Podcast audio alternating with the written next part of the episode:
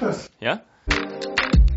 Eines der Missverständnisse, das viele haben, wenn es ums Thema Risikomanagement geht, ist, dass sie glauben, Risikomanagement sei dazu da, Risiken zu vermeiden. Ich glaube, dass die Digitalisierung enorme Auswirkungen auf das Risikomanagement haben wird, ähm, weil wir mittlerweile in der Lage sind, eine Vielzahl von Daten, sowohl interner Prägung als auch externe, unternehmensexterne Daten, miteinander in Beziehung zu setzen.